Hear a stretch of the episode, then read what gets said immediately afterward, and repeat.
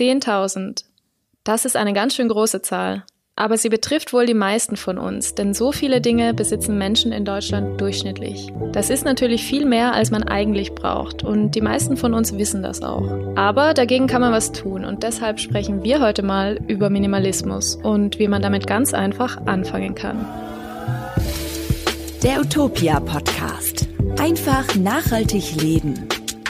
Hi, ich bin Clara von Utopia und heute geht es um einen absoluten Dauerbrenner, wenn es um Nachhaltigkeit geht, und zwar Minimalismus. Ich spreche darüber mit Annika aus der Utopia-Redaktion und gleich zu Beginn, wie minimalistisch lebst du denn schon, Annika? Hast du nur eine Matratze und einen Laptop oder darf es auch ein bisschen mehr sein? Hallo Clara.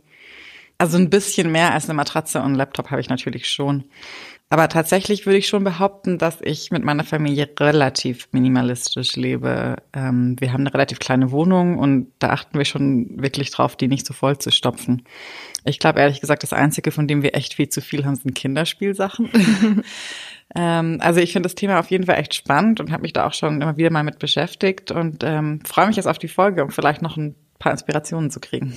Wie ist es bei dir, Clara? Ja, ich kenne das mit der Wohnung, weil meine Wohnung ist auch nicht so groß. Also da ist man automatisch schon ein bisschen eingeschränkt vom Platz her. Und ich bin dazu auch in den letzten Jahren noch ziemlich häufig umgezogen und habe da, glaube ich, automatisch weniger angehäuft als, als andere. Ähm, vor ein paar Wochen habe ich zum Beispiel auch mal meinen Kleiderschrank ausgemistet und da habe ich mir Inspiration vom Konzept der Capsule Wardrobe geholt und da geht es darum, dass man den Kleiderschrank minimalistischer gestaltet und einfach weniger Teile hat und die kann man dann untereinander aber gut kombinieren. Das geht aber jetzt nicht von heute auf morgen und ist gar nicht so einfach, das bemerke ich selber und da ist auch noch Luft nach oben. Wir haben heute jetzt aber mal unsere fünf liebsten Minimalismus-Tipps mitgebracht und wollen die vorstellen. Vorher nochmal die Frage, warum denn überhaupt Minimalismus? Was würdest du denn sagen, Annika? Naja, man muss ja einfach sagen, dass du und ich und eigentlich unsere ganze Generation in einer Welt des Überkonsums aufgewachsen ist. Es gibt ja eigentlich alles immer sofort verfügbar. Es gibt Klamotten und Technik und Möbel und so weiter für ein paar Euro. Vieles davon hält nicht lang oder wird nicht lang genutzt und daraus ist ja so eine richtige Wegwerfgesellschaft geworden. Die Dinge gehen schnell kaputt und irgendwie gibt's immer einen neuen Trend oder ein neues Ding, was man auf einmal haben muss, ob das jetzt Schuhe oder Kopfhörer sind. Und nach ein paar Monaten ist der Trend dann wieder vorbei und dieser krasse Überfluss kann ja durchaus belastend sein, sowohl für diejenigen, die glauben, bei jedem Trend mitmachen zu müssen, als auch für diejenigen, die das vielleicht finanziell gar nicht können. Und dem allen setzt der Minimalismus so ein bisschen was entgegen. Ja, ich glaube, wir merken das alle und ich habe auch das Gefühl, dass mit dem Aufkommen der Digitalisierung und diesen ganzen Online-Shops das alles noch mal ein bisschen krasser geworden ist. Man kann nämlich einfach vom Sofa aus alles, was man will, kaufen und durchs Homeoffice wird es vielleicht auch noch mal ein bisschen verstärkt. Man ist dann die ganze Zeit zu Hause, steht vielleicht gerade in der Küche und denkt sich, ach, so ein Smoothie-Mixer, das wäre doch eigentlich super. Ähm, und zack, zwei Sekunden später hat man die Bestellung schon aufgegeben und ein, zwei Tage später ist das Ding dann auch schon da. Irgendwie ist es schon absurd, denn der Weg, den diese Produkte insgesamt zurückgelegt haben, der ist ja unglaublich lang. Manchmal sind die Teile auch um die halbe Welt geflogen. Und gleichzeitig können wir die sofort haben und wir merken dadurch gar nicht, wie problematisch das eigentlich ist. Vielleicht wirkt Minimalismus deshalb für manche, die sowieso nicht so viel kaufen, auch ein bisschen absurd und die denken, ja, das ist doch eigentlich nicht so schwierig, weniger zu kaufen. Was soll daran schon sein? Aber ich glaube, viele von uns sind damit eben so stark sozialisiert worden, immer das Neueste und immer mehr zu haben, dass es echt gut sein kann, da mal einen Schritt zurückzugehen und sich zu fragen, was davon brauche ich überhaupt? Ja, genau. Diese Art des Konsums ist natürlich erstens einfach klimaschädlich, zweitens produziert sie echt viel Müll und drittens macht das ja auch nicht wirklich langfristig glücklich. Da gibt's ja alle möglichen Studien zu, die das auch sagen. Also wollten wir jetzt eben heute mal über Tipps sprechen, wie es anders geht. Und zwar jetzt nicht so sehr darüber, wie ihr eure Wohnung im minimalistischen Stil einrichtet, sondern mehr so Alltagssituationen einfach. Und der erste Tipp, das hast du ja gerade schon kurz angesprochen, ist, dass man sich einfach immer die Frage stellt, brauche ich das überhaupt? Das ist jetzt nicht ganz so banal, wie sich das anhört. Diese Frage kann schon eine große Macht haben. Also deshalb würde ich sagen, wenn man sich was anschaffen will, am besten geht man vielleicht vorher erstmal eine Woche oder so mit dieser Frage durch den Alltag, ähm, ob man das dann wirklich braucht. Und ganz oft merkt man dann, nee, das war jetzt nur so eine spontane Idee und ich brauche jetzt gerade wirklich keinen Smoothie-Mixer und dann lässt man es einfach. Ja, finde ich einen super Tipp, dann macht man nicht so viele Spontankäufe. Was wir aber auf jeden Fall alle brauchen und da führt eigentlich kein Weg daran vorbei, das ist Essen. Es ist eigentlich für alle besser, frische, unverarbeitete Sachen zu kaufen und die dann selbst zu kochen. Also ein guter Einstieg in den Minimalismus kann auf jeden Fall sein, einfach mal selber mehr zu kochen. Es gibt total viele Rezepte online, zum Beispiel auch bei uns auf Utopia. Man wird kreativ dabei und es schmeckt ja auch noch gut. Und für mich zum Beispiel ist es auch entspannend, abends was zu kochen und neue Gerichte auszuprobieren. Das macht im Lockdown auch viel Spaß und man ist einfach mal weg von diesen ganzen Bildschirmen. Next Level wäre jetzt natürlich, die Dinge selbst anzubauen. Das ist dann noch minimalistischer. Aber man braucht dafür einen Garten. Und vor allem in der Stadt ist das nicht so einfach. Wenn ihr aber einen Balkon habt, dann könnt ihr da auch schon echt viel anpflanzen. Da verlinken wir euch auch einen passenden Utopia-Artikel dazu. Aber leider habe ich auch keinen Balkon.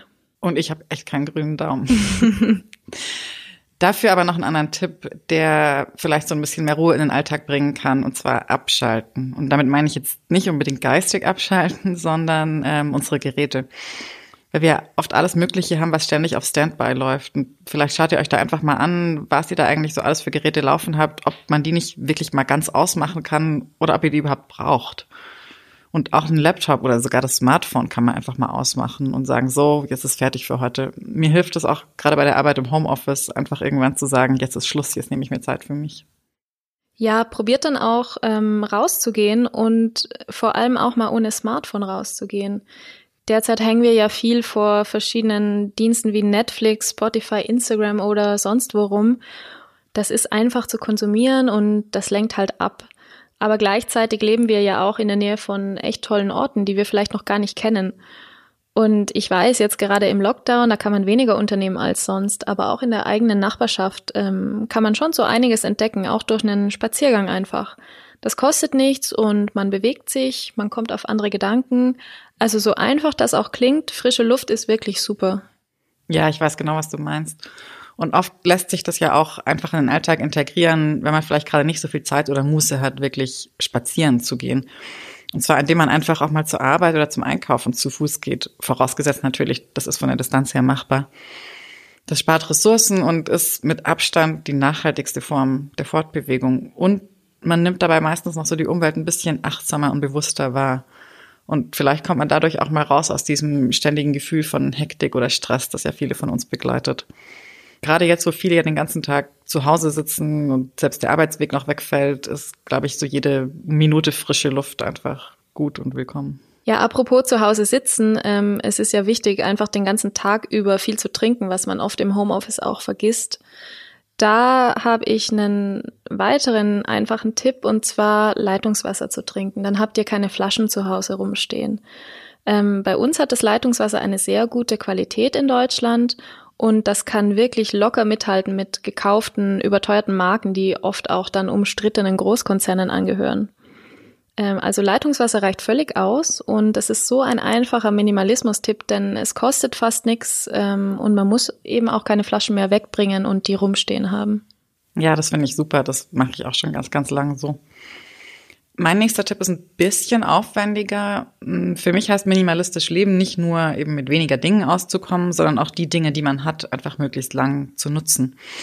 Und deshalb versucht doch auch ruhig mal selber Sachen zu reparieren. Traut euch ruhig mal zu, auch verstehen zu können, wie die Dinge funktionieren.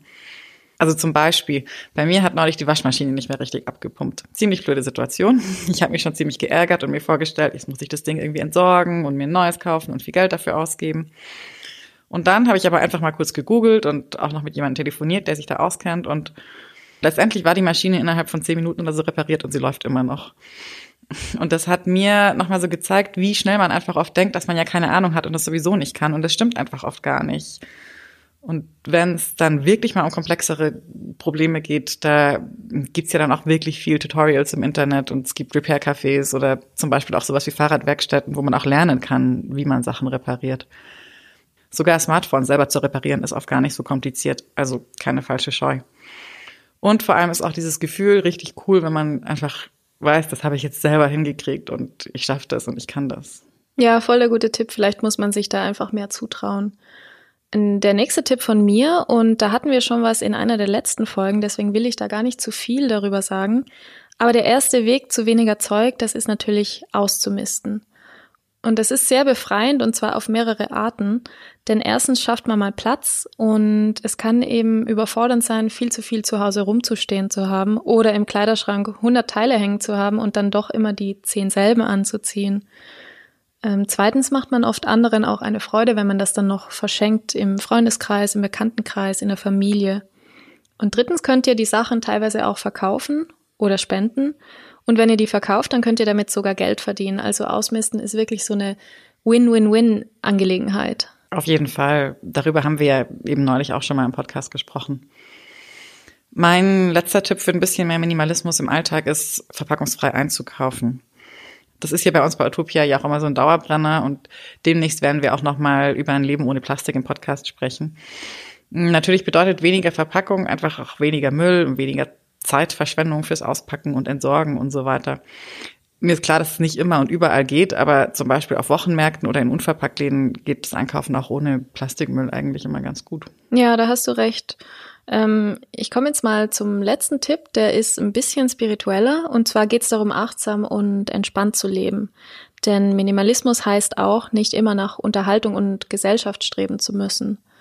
Also nehmt euch ruhig mal mehr Zeit für euch ganz alleine und vor allem für Dinge, die euch selber gut tun. Das kann was ganz unterschiedliches sein, zum Beispiel Yoga oder Sport, was zu lesen oder auch einfach mal gar nichts zu machen. Und für mich ist es teilweise, wie vorhin ja auch schon gesagt, einfach mal was zu kochen.